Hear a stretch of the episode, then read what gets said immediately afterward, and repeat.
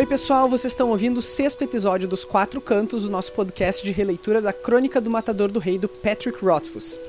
No episódio de hoje, que se chama Qual o Seu Plano, a gente vai comentar os capítulos 15, 16 e 17 do Nome do Vento. Eu sou o Arthur Maia e estão aqui comigo a, Ju a Julia Neves. Oi, oi, gente. E o Eric Alves. E aí, pessoal, tudo bem com vocês? O Bruno tá tentando chegar, ele tá uh, se deslocando, então caso ele entre, ele vai entrar durante o episódio aqui com a gente. E a Rayane não vai participar nessa edição, mas na próxima ela já tá de volta.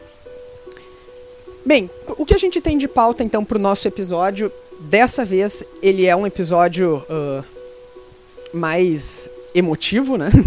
Eles são episódio capítulos. triste. É, são, é triste. Eles, eles, são tristes em vários níveis, em vários momentos, né? Não tem um capítulo aqui que seja. Uh, que não, não seja de alguma maneira uma despedida ou que não envolva algum sentimento forte.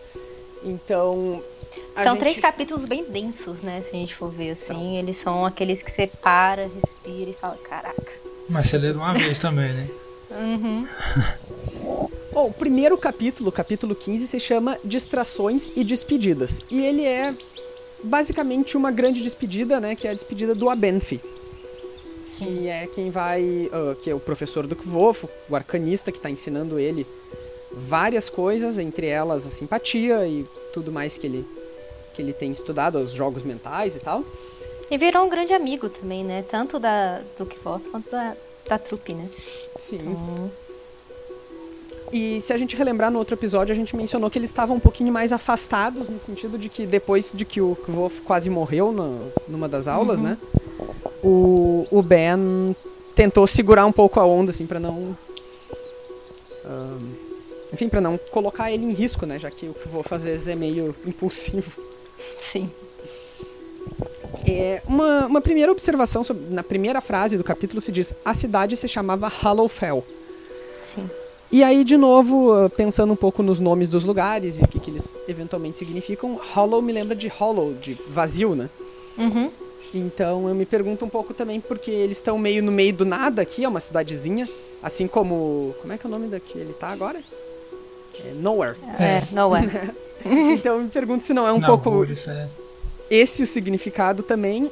Ou Mas então, essa se não... aparece no, no mapa. Aparece? Aparece no mapa, tá? Logo Oh. abaixo aqui da República, grandão aí, é, Uhum. tem aqui Hallowfell. Ah, Embaixo. tá ali mesmo. É pertinho da universidade aqui. É verdade. Tá, não é tão vazia assim. Mas. de fato, ela tá no mapa. Ao E- contrário e- da Nowhere, né, que não tá. É, eu que fui otário de não vir ela no mapa, porque um pouco mais pra frente, no, acho que no capítulo seguinte, eles falam sobre. Ah, a gente tava indo em direção à, à República. E eu tava imaginando que eles estavam vindo do outro lado. né, Que Uhum. eles estavam vindo de. Tipo, Que é do de lado ali, né? de Atur. É. Aham. Então, bem. Então, Hallowfell tem esse nome um pouco ah, sugestivo, talvez. Mas talvez ela possa ter mais significados ainda. Talvez ela eventualmente volte a aparecer, né? Como a gente vai Uhum. comentar mais pra frente. E eu acho muito curioso que essa essa despedida do Abenfi, ela é basicamente o que Wolf comenta que são artistas se apresentando pra artistas, então eles têm que dar o melhor deles, né? Sim. Um contra o outro, né? Uhum. Porque é muito fácil para quem tu se apresentar pra quem não sabe o que tu tá fazendo. Agora Sim. quem sabe todos os detalhes, a coisa é bem mais A crítica é bem maior, né? Vamos dizer assim, É. tipo... Em qualquer tipo de arte, né? Se você Uhum. apresenta pra um leigo, é uma coisa. Se você se apresenta pra uma pessoa que já conhece, que sabe todas as teorias e tudo, é outra coisa, outra experiência totalmente diferente. É. E, e às vezes não precisa nem ser arte, né? Acho que qualquer contexto, tipo É. É, pesquisa, aula, o que for. Acho Né, que tem tu- um temor também. Você saber que a pessoa entende do negócio, você tem que fazer algo direito. é o nervosismo também, né? Dá uma É, ansiedade aí. É, uma coisa que eu digo é que eu não fico nervoso de dar aula pra uma sala com 40 adolescentes, assim, tipo, pra mim é tranquilíssimo. Uhum. Agora, no dia que eu fui apresentar minha pesquisa numa sala que tinha cinco pessoas, era muito mais assustador. Porque É todo mundo totalmente ali é- diferente. É, E é que nem também aquele negócio de você dar aula de uma coisa que você sabe, que você conhece, né? Ou então uma apresentação na escola que você tinha que fazer de química, por exemplo. Uhum. Sabe? É outro tipo de nervosismo também, totalmente diferente. é. Bom, nesse caso aqui tava todo mundo super em casa, né? Porque eles enfim, são Edemaru, então dificilmente teria alguém melhor pra fazer isso do que eles, mas ainda assim eles estão querendo impressionar uns aos outros. É. Acho legal essa. comentando dessa partida deles na cidade e tal. A partida do Ben agora acaba sendo num, num momento muito propício até para a continuação da narrativa, né? Porque aí acontece aquele acidente com ele e não faria sentido ele continuar muito com ele, senão acabaria ficando algo meio que a história não continua, né? Não muda. Sim, ele tinha que sair dali. Tinha é Né, bem ele triste, mas É. ele tinha que sair dali.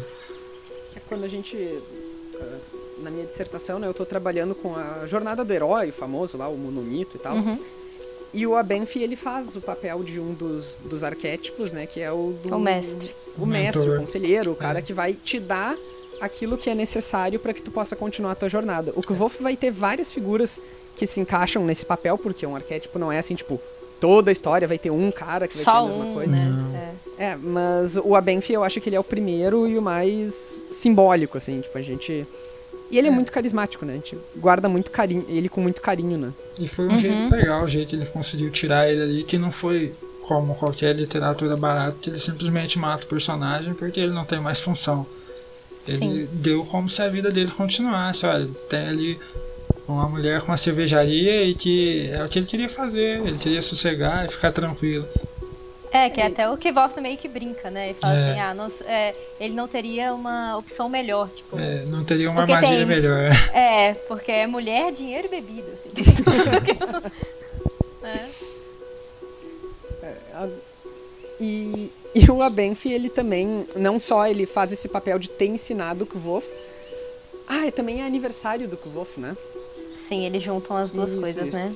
E aí ele ganha alguns presentes, então não só o Ben tem a função simbólica, mas o essa ocasião também faz uma das coisas que os mestres fazem, que não é só o Ben que dá os presentes, são várias pessoas, né?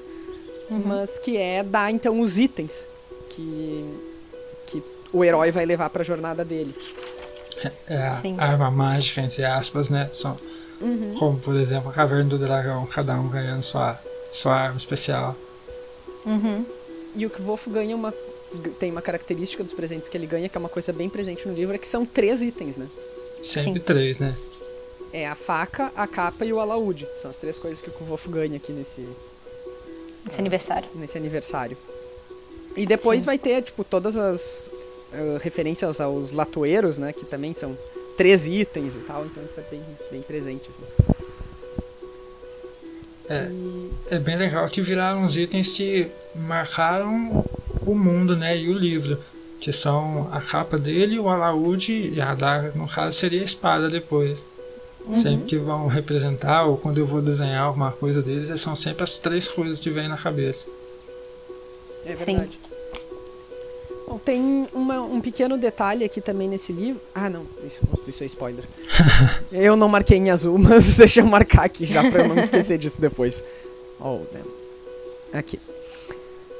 Bom, ahn, nessa, nessa festa, então, a gente escuta um trechinho da misteriosa canção que o Arliden tá escrevendo sobre. ah, é sobre o Lanry, né? Uhum. E que eventualmente ele queria aprender, a gente já viu isso em capítulos anteriores, sobre o Chandriano justamente para essa canção. Sim. Mas a, a canção em si, o assunto dela é o Lanry, que é essa figura mitológica sobre a qual se sabe muito pouco e, e que o Arlidan está pesquisando. Isso é um momento bem impactante e ele vai ter consequências logo depois, né? Uhum. tipo dos capítulos de hoje mesmo. E também é o primeiro vislumbre que a gente tem de um dos principais mistérios da história, que é de fato a- o, tudo isso que cerca o Lanry, quem é essa figura, o que, que ele fez, por que, que ele é tão importante, por que, que ele é tão misterioso, né? Sim, que vai ser boa parte da jornada dele também, né? É, É, já, tentar descobrir exatamente É. isso. e já confirma uma ligação direta entre a história de- do, do Larry com o Chandriano, né? Porque a Sim. gente ainda não viu, não escutou outra história sobre o Larry e tal.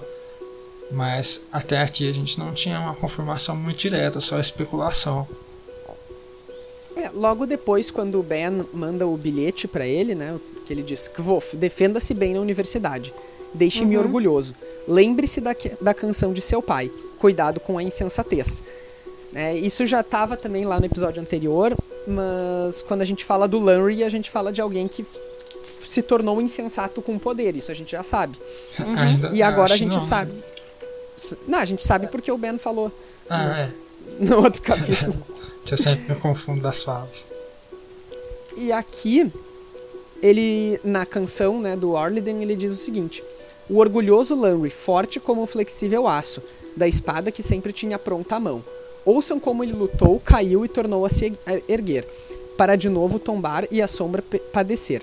Derrubado pelo amor, o amor à terra natal e o amor por sua esposa, Lira, a cujo chamado fatal ele se ergueu e cruzou as portas da morte, ouvi dizer, para pronunciar o nome da amada, como o sopro primeiro de seu renascer.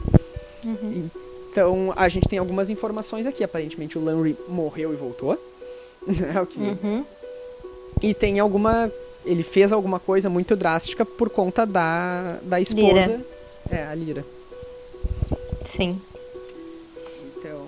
Claro que a gente que já leu e releu, a gente sabe pra onde é que isso aqui tá nos levando, né? Mas pra quem tá na fase sem spoilers, é, entender essas coisas, é, tá, tá começando aqui, né? É, é, até eu não tinha feito essa ligação da primeira vez que eu li. Da parte que é importante ele ter tombado e a sombra aparecer. Não, antes disso. Caiu e tornou-se erguer. Pra mim era só Uhum. algo aleatório ali, só pra rimar e tal. Mas agora, relendo de novo, É, eu acho que sempre na primeira leitura a gente passa pelas músicas muito por cima, né? é, eu- Uhum. geralmente eu sempre só dou uma lida assim. E É, a sigo. gente não, não, não é, investiga tanto, né? Aí a segunda, terceira leitura você começa realmente a avaliar e ver que tem muito mais nas entrelinhas, né? Nas coisas assim. Então, E às vezes é até difícil, né? é até É, difícil. É, tem chama umas assim até. que a gente fica, epa. Porque agora que a gente já sabe que tem coisa nas músicas, não tem uma música que a gente não fique procurando meio obsessivamente, né? E às vezes nem precisa ter, né? É. Aquele negócio da gente ficar em cima mesmo. Essa aqui, por exemplo, eu não acho que ela é uma música que esteja escondendo segredos pra gente no ponto que a gente tá. Não, Né? até porque a gente vai descobrir certas coisas no futuro, né? Então, É. é, só um, um Ela só, né? Uma é, coisinha... só serve pra fazer a ligação ali do que vai acontecer no próximo capítulo. Uhum. Você pensar nisso depois, né? Porque se não tivesse, você até poderia continuar a história e acontecer do mesmo jeito. Mas E é tendo. também, se não tivesse, a gente nem talvez fizesse o link. Assim, às vezes uma leitura meio rápida, sem, sem a gente pegasse os nomes e tal, É, passasse batido, né? Então, sei lá. é, Agora, tem um trecho nesse capítulo também que o Kvo fala que iam se passar anos antes que ele visse o Abenfi de novo, né? Uhum. E. Bom, então a gente pode supor, talvez, que o Abenfi aparece. Né, entre o momento. Entre esse momento da história e o momento que o Kvof tá lá contando a sua história pro, pro Bast e pro Divan. Sim. eu espero esse sabe. momento de novo. É, É, Tá todo mundo esperando. Que mais e desse me dá, capítulo? me dá um pouco de medo também, sabe? Disso, sabe? Será que a gente vai realmente ver? é, pode é. ser numa situação muito ruim, né? Pode ser uma É. situação muito ruim, então. Sei lá. É, porque ele, ele é um personagem que por quem a gente se apega muito, porque o Kvof é muito apegado com ele, então Uhum. a e gente ele se já importa. né? era e ele já era meio idoso quando que Wolf era uma criança ainda, né? Ele tinha Sim. 11 anos, então sei lá. Eu não marquei o negócio de azul aqui. Impressionante, Arthur. Tá, agora foi mesmo. Ah, mais alguma coisa desse capítulo, gente? Assim, eu acho que esse capítulo foi despedida tanto do bem quanto também da trupe e da, fam- da família dele, sabe? É, porque estão todos felizes, estão todos muito bem ali. A mãe e o pai dançam. Ele, assim, até que ele fala assim que era uma visão do amor que ele via, né, com os pais assim juntos. Então foi uma despe é, a despedida dele com a mãe, que ela também dança com ele. Então é, eu acho esse capítulo muito importante pro próximo, pro que tá por vir, sabe? É, acaba fechando um arco ali, né? Esse primeiro arco. E acho que é, é, muito importante ter esse capítulo porque pelo que vai acontecer em seguida, porque uhum. marca muito uma imagem forte tanto da trupe quanto da família dele para poder quebrar ela em seguida.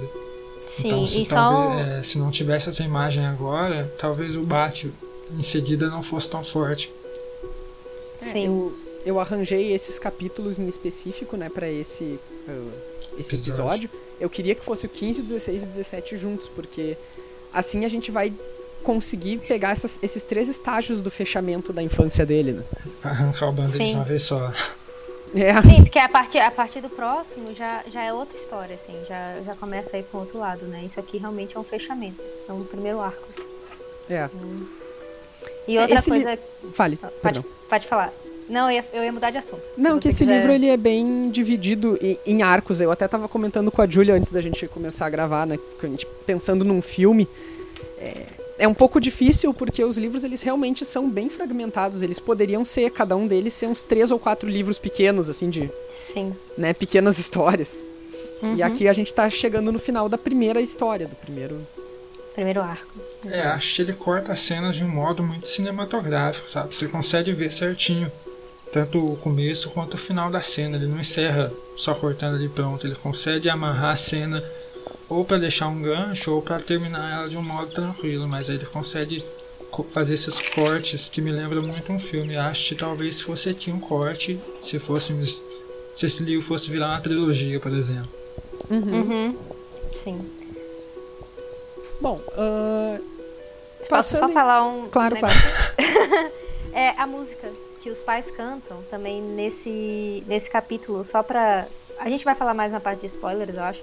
Uhum. Mas. Era esse o spoiler que eu não tinha marcado. Que não tinha marcado? Ah, tá, é. mas só pra falar. Uhum. Né, nesse nomezinho, ele vai aparecer no futuro. Só... É. E no nosso futuro, daqui tipo uma meia hora, quando a gente for. Estiver com spoilers liberados. uh, bom, o capítulo 16 se chama Esperança. E eu acho curioso, no mínimo, a escolha de nome, né? Muito. É. Porque esse talvez seja, pelo menos até aqui no livro, com certeza o capítulo que menos inspira esperança. Sim, é justamente a quebra dela, eu acho. É. E isso é. me lembra que uns episódios atrás a gente teve aquele capítulo que se chamava. Acho que foi no episódio anterior. Que se chamava O Nome do Vento. Uhum. No qual o nome do vento era uma farsa. Né? É, então, e no que capi... ele aparece mesmo não era esse nome, né? A gente já teve um capítulo que apareceu o nome do vento aí. É, exatamente. Na, ele até aparece no capítulo 14, que se chama O Nome do Vento, mas é, o, é o Abenf que faz rapidão ali só pro Wolf não morrer, né? Sim. Mas ele cria a expectativa toda para pro Wolf e não acontece. E aqui também a gente começa um capítulo chamado Esperança e todas as nossas esperanças são destroçadas, então... Esse capítulo é difícil, né? Ai. é. Nossa, a primeira vez que eu li esse livro eu fiquei, cara, não tô acreditando nisso. Assim, não. eu já. Eu meio que sabia, sabe? Tipo, eu sabia que ia acontecer e que tava chegando. Uhum. Mas o que mais me chocou é depois, bem no final, a gente comenta daqui a pouco. Um, uhum. Mas enfim, eu, eu até que passo bem por esse capítulo. Eu sofro mais em outros momentos, mas. não, mas eu digo, a gente todo, acho que todo mundo já sabia, né? Eu acho que o, o, o que Volta já falou no presente. Uhum é, que os pais morrem e tal, mas é uma morte muito pesada, eu acho, sabe? Muito é bem um, escrita, né? Muito bem escrita. E, e, eu consigo sentir o que ele tá sentindo, sabe? É uma. Realmente você entra na história, é uma coisa que você fica pensando que tava passando por ele, na cabecinha dele. Era uma criança só, né? E ver é. todo aquele horror, todo aquele. E o cheiro, eu fico muito com o cheiro, que ele fala muito do cheiro do cabelo queimado, do sangue. Uhum. E isso acompanha durante a história.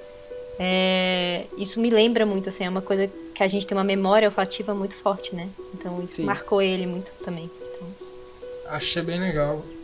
Ah, o fato dele escolher narrar essa história em primeira pessoa é isso, que ele consegue te, te passar um, uma proximidade muito forte, principalmente em momentos como esse. E uhum. o fato dele fechar o capítulo como ele fecha dá um, faz com que o que passou seja mais pesado ainda. Sim. Ia falar Bom, outra coisa, mas. Mas antes de tudo isso, antes da cena horrível na qual a gente já vai chegar, a gente. Ele já um pulou, né? É. é. a gente tem um pouquinho de. de vida, né? De coisas acontecendo. É, de, de completar espaços que o Ben fez pra ele, né? Tipo, é, o tempo que ele ficava com o Ben, eles agora estão tentando. É, é o primeiro Colocar parágrafo outras resume aulas. isso, né? Uhum. É, então o- os outros membros da trupe, né, estão dando algumas aulas pro Kvof. Então ele tá se focando mais na atuação com o pai dele, nas piadas, que é o como é que é o nome dele? O Trip. Sim. Isso, o Trip. Ahn, nas danças com a Shandy, né? Ela ensina danças ah, de corte de vários países. Sim. Ele tem um pouco de aulas de espada com o Terran, mas ele até diz, né, que ah, não era espada de verdade, era assim, só pra eu não passar vergonha no palco quando, quando eu tivesse que pegar numa espada. E etiqueta com a mãe dele, que não nos esqueçamos que é uma nobre, né? Sim. Então ele vai aprendendo um pouco dessas coisas. Tem um diálogo muito legal dele com a mãe sobre Sim. Essas frescuras de nobreza, assim. Eu, eu acho que todo mundo concorda mais com o Kvof do que com a mãe dele, mas o mundo real, infelizmente, né? não- Infelizmente é. Mas eu gosto muito do tom dela com ele, sabe? Tipo, você quer me deixar orgulhosa, né? Tipo assim, faça. Eu sou sua mãe. É, eu achei uma chantagem emocional pesada, hein? É. E eu não sei se ele já, já tinha falado, mas ele, ele cita bem o- a cor dos olhos dela, né? Nesse capítulo também, assim. Sim. São olhos verdes com halo dourado em volta das pupilas. Hum, eu não Então- peguei isso, não. Ah, agora acabei de encontrar. É. É, é logo em é. cima, é no mesmo diálogo. Isso me marcou, assim, agora nessa outra leitura. Olha, eu, pela primeira vez eu acho que eu me toquei da cor dos olhos dela, sabe? Porque o cabelo Que é a mesma já cor dos sabia. olhos dele. Sim. Então, Pois é, foi interessante. Dá, tem várias coisas a se pensar sobre isso, mas. uhum, né, comparações pra gente fazer depois também. É no Com futuro. outros olhos aí. Mas, ahn, eles estão indo em direção à República, né? Que- então agora o que a Julia tinha apontado antes ali, que Hollowfell tá no mapa. Então eles estão indo, na verdade, em direção. Como é que se chama isso? Nordeste. Né? Porque eles. ah, eles estão indo em direção à, à República, mas eles estão lá em Hollowfell, que é naquela península bem no sul, ao sul de Sealda, sul da República, pertinho de. de nada. é, na verdade ela, ela é perto de Trebon, só que Trebon não tá nesse mapa aqui, mas é, enfim, eles estão na. Sim. Agora, como será o nome dessa península? Porque olha só, eles dizem que estão indo em direção à República, né? Sim. Supõe-se então que eles não estão na República, eles estão saindo de Hollowfell. Estão entre ali, né?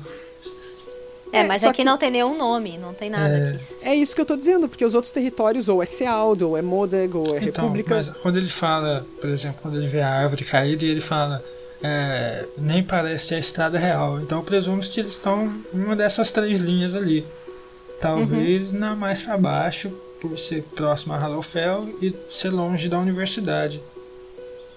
Ah, mas então, É. o que eu tô me perguntando é o seguinte: se tu tá em Hollowfell, tu tá na República? Acho Se não, que não. tu tá onde? Teoricamente Entende? tá, né? Pelo mapa que a gente tá vendo aqui, É. parece que sim. É, Pois é, né? Só que pela narração não parece, então. Deixa talvez eu. ele tenha se referido à República como a capital ali, a Alfa Central. Pois é, deixa eu dar uma olhada no, no mapa da Doll aqui, pra ver se eu, se eu encontrar ele em primeiro lugar, né? Bem, enquanto isso, ah, enquanto eu procuro aqui, tem uma outra coisinha que eu queria comentar, que é uma coisa que se perde na tradução. Hum. Que. Ela. Isso é um trocadilho, é só um trocadilho obsceno dos tantos que o Patrick gosta de fazer. Mas tem uma hora que eles param por causa da árvore, bem nessa nesse mesma sequência aí. E aí a mãe do, do Kvo fala pro, pro Orlidan.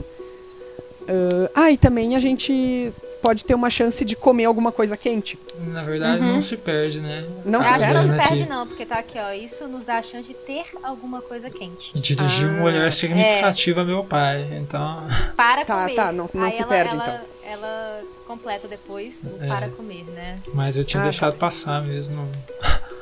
É, eu acho que fica mais explícito no inglês porque a gente não usa tanto, tipo, É. quente como ah, duplo sentido. Existe, mas a gente não tá acostumado.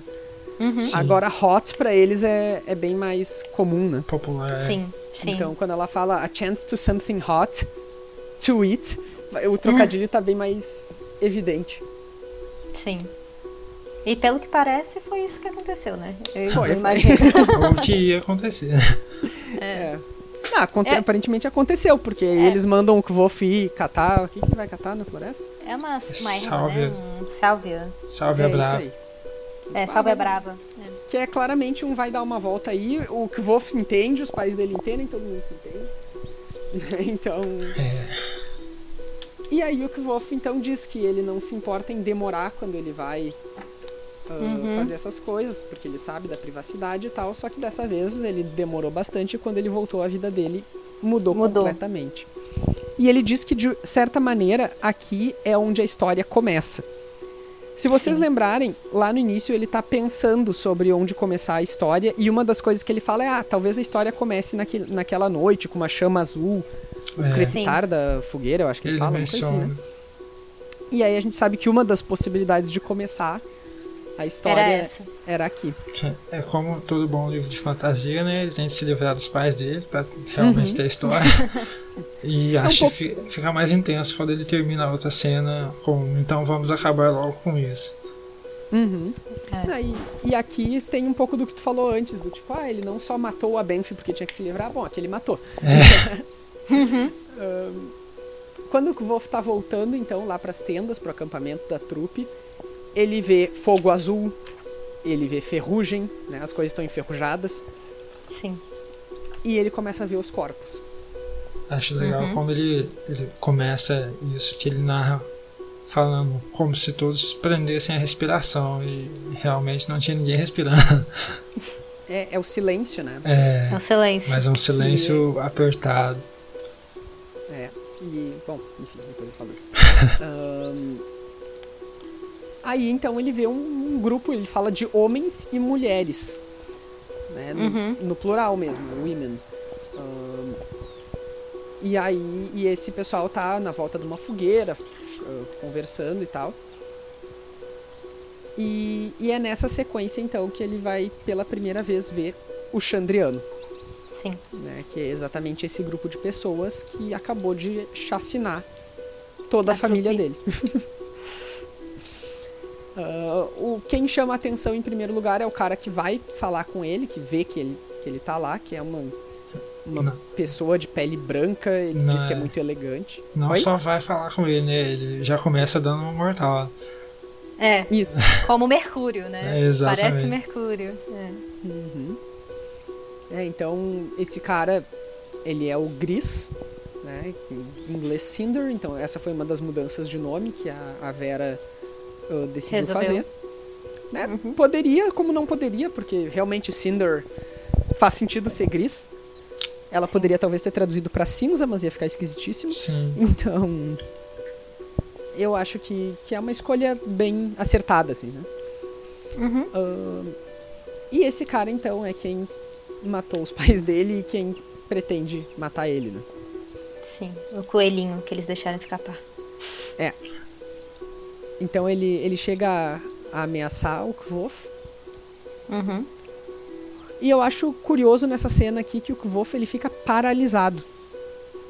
Ele já tava Sim. tentando, tipo, fazer um pouco do coração de pedra e tal, né? E tentar focar nas coisas, mas ele não consegue. E mesmo ele sendo um prodígio no que ele aprende, quando Uhum. chega na hora dele aplicar, tipo, num momento de trauma horrível, ele não consegue. Ele, ele, Ele fica trava. paralisado. É, ele né? até tenta, quando ele fala que ele vê a panela no fogo, ele foca nas batatas Nas acima dele. batatas. Uhum. Que é, Que é uma coisa comum. é, né? quando Que você ele tá, tão sofrendo ator- um Ele trauma. tá tão atordoado que ele foca no negócio comum. Você ele até segura no que cutuca. é mais normal. É, Ele até cutuca a batata e ela- ele fala assim, cozidas. né? É. Bom, ele tenta e ele logo depois ele não, ele percebe que não vai dar, né? Porque ele tá completamente paralisado, assim. Não, Sim. não tem como manter a racionalidade. E aí aparece o Haliax. É. Né? O Haliax que no fim das contas, é sem querer, é quem salva a vida dele. Uhum. Tem uma, uma coisa interessante aqui que as falas do Haliax, tanto na edição original quanto na brasileira, estão em itálico. Sim. Isso é um recurso que o Patrick usa às vezes. Eu não consegui exatamente uh, pegar qual impressão que a voz dele passa por estar em itálico. Uhum. É, Mas era pra ser alguma, falhou comigo. Falhou comigo também, é. eu não sei. Então, geralmente se usa bastante itálico para denotar o pensamento, ou quando é algo muito enfocado, muito distoante. Então, talvez o tom de voz dele fosse algo. Pelo Um que a gente. sotaque, É, talvez. na verdade, eu Ou talvez até porque a gente não consiga ver né, a, a voz, a, a boca, tudo. Hum, isso. algo bem que ecoa, sabe? Como se estivesse com algum Uhum. efeito. É, eles dizem que o, o- alguém, no caso o Arlidan, né, o pai dele, andou cantando o tipo errado de canção. Sim. E aí eu me lembro do episódio, do, do capítulo imediatamente anterior, onde o Abenfi diz lembre da canção de seu pai. Uhum. Bom, vai ser difícil de esquecer agora, né? Mas, Agora. Mas, enfim, essa canção ela tá cada vez assumindo um, um papel mais central na trama, né? O mistério do, do Chandriano, do Lanry, etc. E aparentemente é por estar espalhando essas informações que o pai dele morreu. Uhum. né? A gente tem, essa é a explicação que a gente tem nesse momento aqui. Sim. Aí o, o Cinder, o Gris, ele é um. ah, o, o Haliax xinga ele, diz que ele tá sendo cruel sem necessidade, né? Uma coisa assim. Uhum. Mas é legal que... é que ele deixa um tom.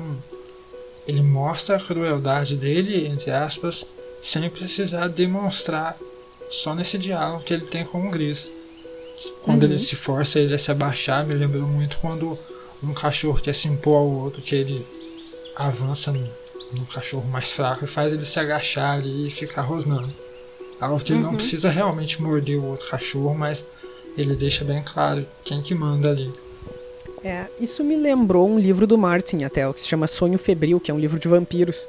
E tem uma dinâmica muito parecida entre os vampiros vilões da história e, e o Chandriano aqui. Que é assim, tu tem um mestre que é a pessoa que te conhece ou que tem poder suficiente sobre ti, né? E, e nem é o cara necessariamente mais cruel do bando. Mas ele é o mais poderoso, então todo mundo. É uma crueldade passiva, né? É, Sim. diferente do Cinder, que é um sádico. Exatamente. E ele até deixa claro, ele fala, quem que conhece seu nome? Até as entranhas. Uhum. Então você fica bem. É verdade. É, então, uma coisa disso de quem conhece o seu nome é interessante, porque tá aparecendo aqui uma nomeação de um ser, né? De um. É, e não de um Sim. elemento algo natural, né? Uhum. Como a gente já viu, né? É. Então, E, e aí a gente se pergunta. Bom, o Haliax, então, ele conhece o nome do restante do Chandriano e por isso ele controla eles. é por isso que ele é o chefe. Né? Então, Ele diz também que. Ele, ele fala pro, pro Gris ahn, que ele. Quem é que protege ele dos Amir, dos cantores e do Sif. Sim. né? Então a gente tem três coisas que podem aparentemente ameaçar o Chandriano, que são essas três aí. Ah, os cantores, ele acabou de. Tudo bem que a gente eventualmente vai ter mais informações sobre isso, mas eles acabaram de matar um bando de cantores, no sentido ah, óbvio da palavra, né? Sim. Literalmente. né? E daí logo depois o Haliax fica tipo: Ah, eles estão vindo, vamos embora, e some. E todos Todos eles vão somem. embora. E agora eu me pergunto quem que tava vindo, né? É, a gente não sabe. Né? Seria amigos, talvez os amigos, os cantores. É, um dos três, eu imagino. É outro artifício muito, entre aspas, bom que ele usa que ele não precisa inventar um Deus Ex Machina ali pro Tivolt ganhar dos vilões agora, mas ele dá a motivação da vingança, que é o plot básico de muitos livros, que é Uhum. A vingança pura e desvairada. Mas ele consegue construir esse caminho depois que não é exatamente só. Achei isso é mais pra sessão de spoilers, mas é até bem claro. Ele não é simplesmente a pessoa que quer vingança e vai direto para isso sem estar se preparado e sem nada. Ele continua a história de vida dele sem tirar isso de mente. É, e o Kvolf, ele não é obcecado com a vingança. É, exatamente. Eu achei. Uhum. É, é nesse ponto que eu queria chegar e acabei me enrolando. que a maioria das pessoas, dos autores que usam esse plot, fazem isso e acaba ficando algo pobre, que é só simplesmente a vingança, a história. Uhum. E ele não deixar ele obcecado, tendo consciência de que ele nem daria conta de realizar essa vingança, faz com que todo o arco dele se torne muito mais, mais legal e se acompanha mais o crescimento do personagem. É, e, e, ele eventualmente tem. Bom, a gente fala disso depois. é. Quando ele tá vendo né, os corpos, ele eventualmente chega no, na tenda dos pais dele. E aí, uhum. né, ele, ele, até nos poupa dos detalhes, como ele diz. Sim. Eu e, queria e mar... o, cavalo, o cavalo dele também andou, né? Então, os, a, a, é, o que é legal, legal não, mas eu digo, a carroça estava intacta uhum. né? A carroça dele. Então, assim, ele teve ainda aquele momento normal, depois de tudo, com o cheiro do pai, com o cheiro da mãe, com as coisas, né? Então, o último, o último adeus aí. É. Até tudo pegar fogo. Oh, que vo... E ele comenta também que ele pega uma sacola, bota um monte de coisa, e entre essas coisas ele pega o alaúde. Né? Uhum. O alaúde do pai. Sim. E ele diz que se sente roubando. E aí Sim. ele dá um golpe mais dolorido, que é mais do que ver os pais dele mortos, é você ler que ele tocou até, até sangrar e até esquecer de tudo. Uhum. É, a, a, música, sendo, ela. Sendo que os dedos dele já estavam feridos, né? É. Então, assim, uhum. ele já tinha machucado bem a mão tentando cavar a sepultura e tudo, né? Então... É. Achei... É, e a, a música ela vai se tornando, ela vai assumindo um papel de conforto pro Wolf, porque é uma parte muito forte da identidade dele, né? Porque agora que uhum. ele não uhum. tem uma família, o que resta é o que a família deixou com ele. Sim. Que, e uma dessas coisas é todo esse treinamento artístico aí. Uhum. E aí, o que mais dessa cena vocês têm mais uh, observações nesse, nessa sequência? É, fora o, o, imenso espaço vazio que parece ter entre os dois o, próximo capítulo e esse nada. A frase final dele é. Uh, os parágrafos finais ali, ó. Não, peraí. Cadê? Consegui virar a página aqui, tava lá no outro capítulo. Aqui. O finalzinho desse capítulo, então. Pus o alaúde de papai no estojo. Era como se o estivesse roubando, mas não pude pensar em mais nada que me lembrasse deles. As mãos de ambos haviam alisado aquela madeira milhares e milhares de vezes. Depois disso, fui embora. Entrei na floresta e continuei andando até o alvorecer começar, a clarear as fímbrias orientais do céu. Quando os pássaros se puseram a cantar, parei e arriei a sacola. Peguei o alaúde de meu pai e o estreitei junto ao corpo. Comecei a tocar. Meus dedos doíam, mas toquei assim mesmo. Toquei até sangrarem nas cordas. Toquei até brilhar por entre as árvores, o sol brilhar por entre as árvores. Toquei até ficar com os braços doloridos. Toquei, tentando não lembrar, até adormecer. E aí daqui a gente vai então pro capítulo 17, que é mais um interlúdio, e ele se chama Outono. Uhum. Uh, bom, a... fale.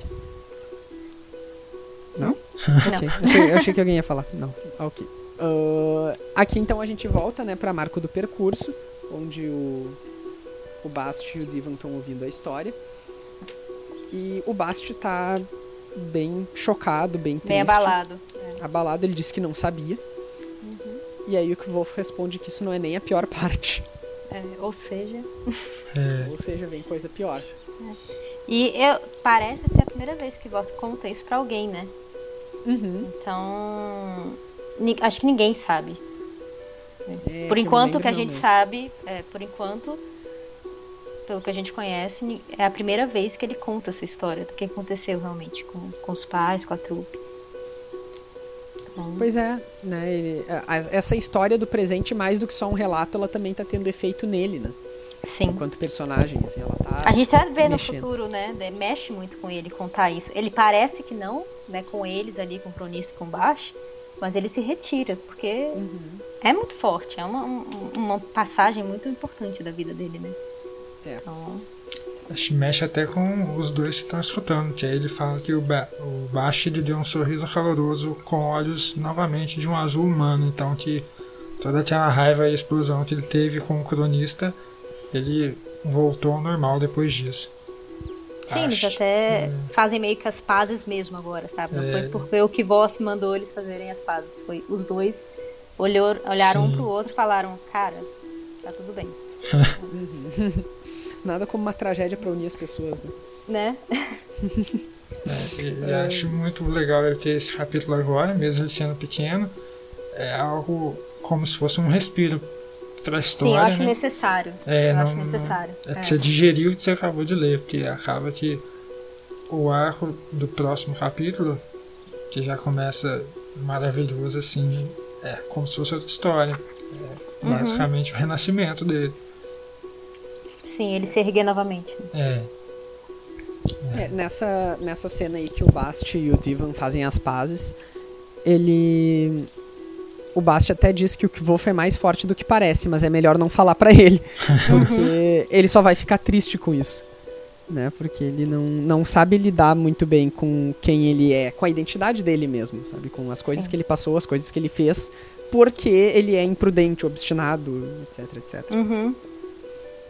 E aí, eu acho que pior, eu, eu falei antes, né, que o que mais mexe comigo nesse nosso episódio todo não é nem necessariamente o relato dele lá atrás, mas é agora.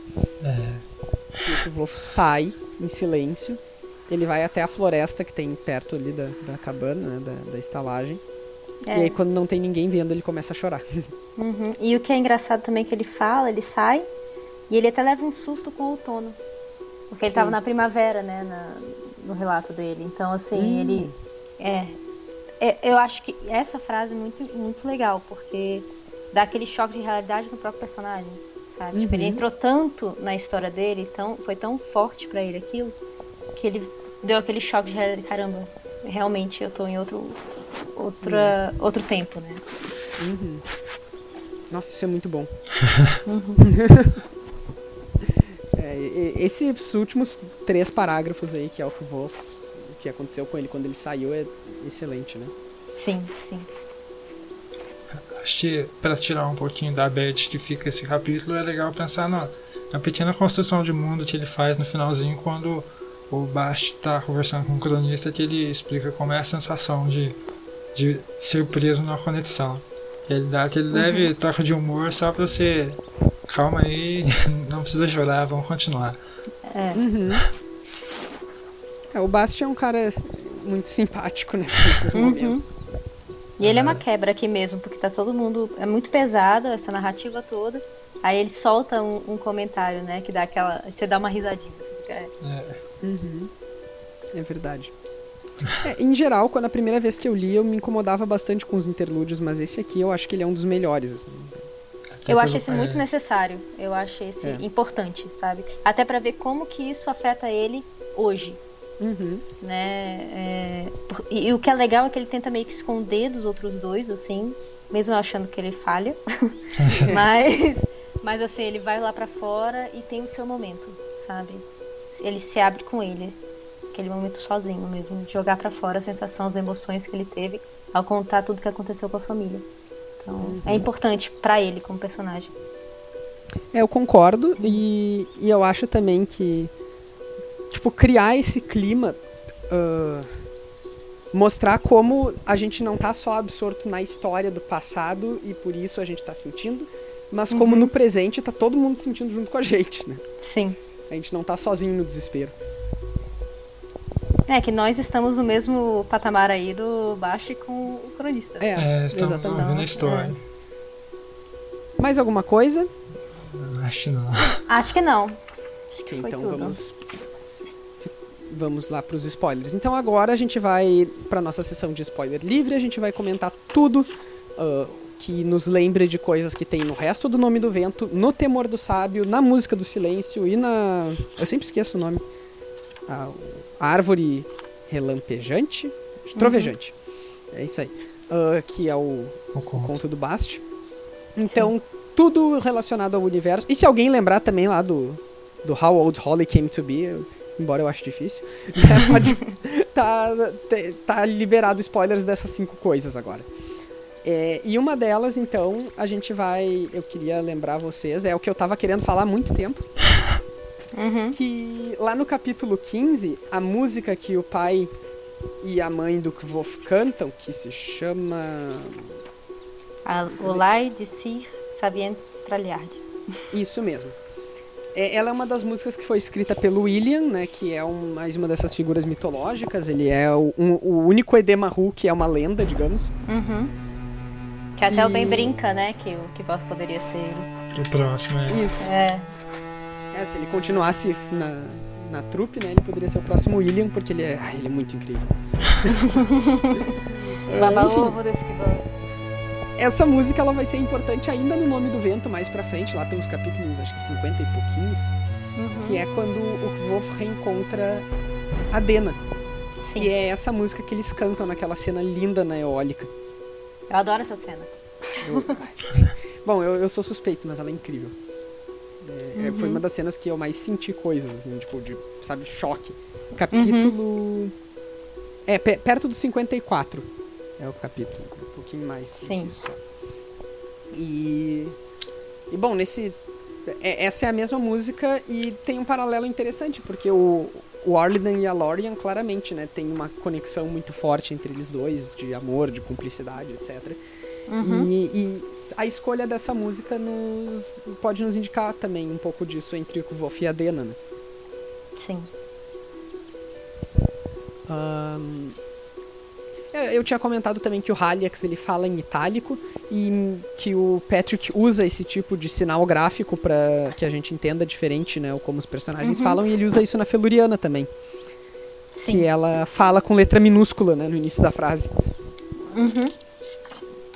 É, talvez seja algo do, dos encantados, mas aí eu pensei, fui pensar, o Bast fala. O normal, baixo não então, fala. É. É, às vezes ele pode Pois é. estar disfarçando, mas. Não, o que- será que em alguns momentos em que o Bast não esteja fingindo ser humano, não muda? Eu não prestei atenção. É, Ele pode, que sim. ele É. pode estar falando de uma forma diferente. A gente não Pois sabe, é. né? Uhum. É, mas eu acho que não, não é tipo uma regra pra encantados, assim, de tipo, ah, se é uma criatura do Fey lá, ela vai falar sempre de um, com um tom quase, sei lá, muito diferente em essência, né, do que os humanos falam. Uhum. Mas Sim. que no caso do Haliax e no caso da Feluriana, ele quis pontuar isso. O Kitei lá, eu acho que não, não tem. É, se bem que Uhum. o Larry não é muito encantado, né? É, Pelo menos pois é. não por agora.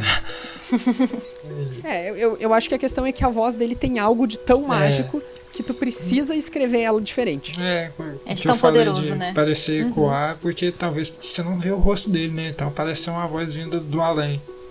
Uhum. E talvez ele queira É, dar que- essa sensação.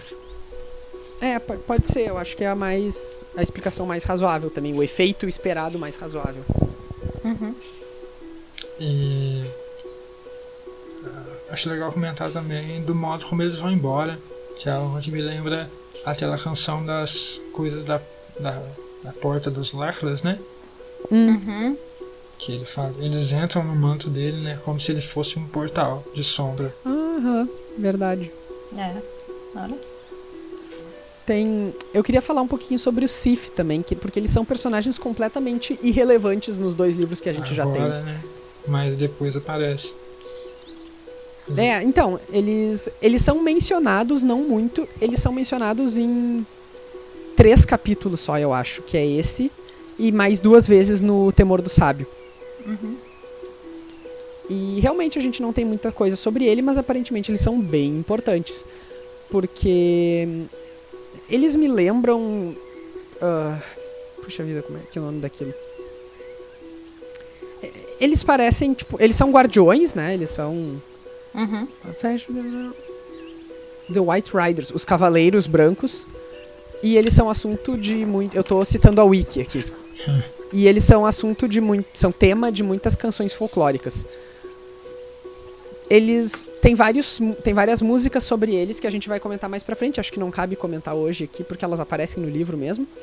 Ah, E uma delas aparece no, no compêndio de que o Kvolf encontra na universidade depois. Sobre lendas, que ele tá procu- procurando o Chandriano, né? É a primeira Uhum. vez que ele vai no arquivo, né? No Isso, arquivo. isso. É. Ah, Eles me Isso, lembraram algo muito. Quando eu li, quando eu li aquele capítulo do. Quando ele tá na Terra dos Encantados, eles me lembraram como se fosse alguma espécie de encantado com uma semiconsciência, sabe? Que eles não falam, mas que eles protegem algumas coisas. Uhum. É, eles eram. Ele, eles têm algum tipo. Eles são organizados, isso com certeza. Eles Uhum. parecem tipo uma eles tropa. têm uma função, é. É, uma dessas funções deles é tentar impedir que os humanos ah, falem com o Ktei, né? Não é Sim. humanos, é qualquer criatura. Qualquer coisa, é. É, porque, enfim, as coisas que o Ktei fala, elas viram. E fazendo essa ligação, talvez eles só persigam o, o Chandriano pelo Haliates ter entrado em contato com ele, não é? É. Ah, ó, pois é, né? Porque aí Bem eles pensado. estão tentando corrigir o que ele fez, ou porque qualquer coisa que o, a árvore lá fala, que eu não sei falar o nome dela, é como se ela fosse algo que ela fizesse para moldar o destino. Porque Uhum. ela sabe todas as possibilidades, então ela pode falar a coisa mais simples ali que ela sabe a consequência. Então talvez eles estejam tentando impedir as coisas que a, a árvore quer fazer. Eu acho uma excelente ah, observação, assim, de. né, talvez eles estejam tentando corrigir os erros É, do- exatamente. passados. Diminuir os Bom, será danos. que eles. É. Mas, ah, o. Claro, eu imagino que eles vão aparecer mais pra frente de novo. Porque o Kvof também falou com o Ktei. Aham. Então, se eles estão indo atrás do Chandriano, Pode ir atrás dele. Sim, podem ir atrás sim. dele. E É bem provável isso. Pois é, eu também. E eles praticamente não são mencionados, tanto quanto os Amir são, por, por exemplo, né? Sim. Os Amir são uma peça central. Por que, que o Kvof, quando ouviu isso, de repente não guardou a menção ao Sif, não foi atrás, enfim. Não É. sabemos. Acho que é porque os Amir, os Amir me lembram muito ah, aquele aquele arquétipo tipo típico dos guerreiros das cruzadas, algo como a Ordem Santa Uhum. e tal. E até fala depois em uma das histórias que ele está ouvindo lá em ah, do do Scarp, que ele chega ele já está começando a contar uma história que ele vai falando sobre Telo e os Amir. Uhum. É, os Amir também eles são muito mais conhecidos, né? Porque no mundo Acho até pela concreto, religião. objetivo, É. as pessoas conhecem eles. Agora os Sif são, tipo, fadinhas. É. Por falar em fadinhas, é uma curiosidade que eu achei sem querer agora aqui. O Sif é muito parecido com Sid, tipo S-I-D-H-E, que são uma raça de criaturas mitológicas da mitologia irlandesa e escocesa. Ah, e eles são também comparáveis aos Fey, aos encantados, assim, de uma maneira, né? E, e eles vivem num mundo, num outro plano que coexiste com o nosso. Uhum. Exatamente como, né, o, o, o mundo dos encantados que a gente tem aqui na, na Crônica do Matador do Rei. Então é interessante, eles, eles lembram uma, uma figura mitológica real. É, talvez seja acabei- baseado. É, provavelmente, né? Mas enfim, eu acabei, isso, acabei encontrando isso meio sem querer, então não tive muito tempo de ler e pensar sobre. Posso estar falando bobagem. A gente É. pode falar mais pra frente também, se for Pois caso. é. Já na, na parte dos spoiler, spoilers agora, dá pra gente falar, talvez, que haja um motivo para o Haliates ter deixado o Tvolt vivo, mesmo ele estando fugindo agora. Talvez por aquela história quando ele tá indo lá e tal, ele se tornando Haliates, mesmo ele sendo alguém do mal, entre aspas, sendo um Chandriano, ele ainda Uhum. pode guardar uma parte humana dele que tenta morrer, né? Tenta acabar com aquilo. Uhum. Que é a maldição que o Celitos dá pra ele. Sim. É, aqui é, é bem interessante ler essa cena, sabendo um pouco da história, né, do, do, do, do Haliax. Já Uhum. sabendo que ele era um humano e tal, porque aqui ele parece um, um senhor das trevas, né? É, ainda mais envolto em sombras e tudo, né? A Ainda primeira tem uma vez, é. Você não tem o traço de humanidade dele que você tem quando você vai descobrir a origem dele. Sim. Exatamente. E, bom, e o Gris é, é um, sei lá, é o babaca genérico, né, que a gente... É, enquanto. o capanga, o capanga que gosta de matar, gosta de sangue, né? Uhum. Tem, Tem muita gente, eu, eu desconfio um pouco. Ah, A gente vai discutir com bem mais detalhe quando a gente quando chegar na hora as teorias sobre o mestre Freixo, né? Uhum. Ah, tem uma galera, e aí eu já não gosto muito, que tenta associar o Braddon ao, ao Gris. Dizer que eles são. Que o Braddon é o Gris disfarçado. Um, mas eu sinceramente não compro muito. Eu acho que não é a hora da gente é. uh, entrar nisso. Entrar com detalhe, mas eu acho. Enfim, legal a gente deixar o registro do, do debate aí para depois, né? A gente voltar aqui. Uhum. Mais alguma coisa de spoilers? Não, galera. É, eu acho que aqui é mais só o, o trauma mesmo, não tem muito. É, não, foram, foram episódios bem pesados. Mas, bem, então sendo assim, a gente vai encerrar esse nosso sexto episódio. A gente volta daqui duas semanas. Mas antes disso, uh, poxa, a gente não se preparou isso sabendo que a Rayane não tá aqui. Mas a gente precisa. Uh, vocês podem nos contatar, então, para falar se vocês estão gostando, se vocês, o que, que vocês não estão. A gente recebeu já elogios, críticas, a gente ouviu todo mundo, né? Uh, algumas críticas a gente já incorporou e me mexemos. Nem todas a gente vai fazer isso, tá? Porque tem algumas coisas que mesmo que a crítica uh, seja pertinente, a maioria das pessoas não concorda. Então, né, a gente também vai ter que manter esse senso aí de como lidar com essas coisas, né? Sim. Você, vocês podem entrar, com a, entrar em contato com a gente na nossa página no Facebook, que se chama Os Quatro Cantos. Também pelo Twitter. Né, no caso do Facebook é tudo escrito por extenso, Os Quatro Cantos. No Twitter a gente é arroba os quatro em numeral cantos. No SoundCloud também é os quatro cantos. E como é que é o Instagram, Eric? É podcast os quatro numeral cantos.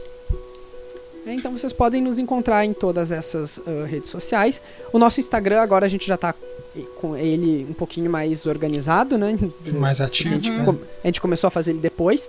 E todas as artes muito bonitas que o Eric e a Julia fazem para o nosso podcast vão estar tá lá também com mais resolução, imagino, do que nas outras redes, né? Acho Sim. que é isso que o Instagram faz. É, principalmente no YouTube tem o processo de pendura, tanto é isso, meu isso. quanto da Júlia. É, se vocês é quiserem dar uma olhadinha aí, ver como é que a gente está criando as coisas, o que, que a gente está pensando, né? É legal. Então é isso, pessoal. A gente volta daqui duas semanas no nosso sétimo episódio, no qual a gente vai finalmente entrar no próximo arco desse livro, né? Como é que o Wolf vai sobreviver à, morte sozinho de toda a família agora. dele, sozinho. É, com o começo de capítulo mais legal do livro. é bom mesmo. E a gente vai discutir então os capítulos 18, 19 e 20. Até mais. Uhum. Tchau, tchau, gente. Tchau.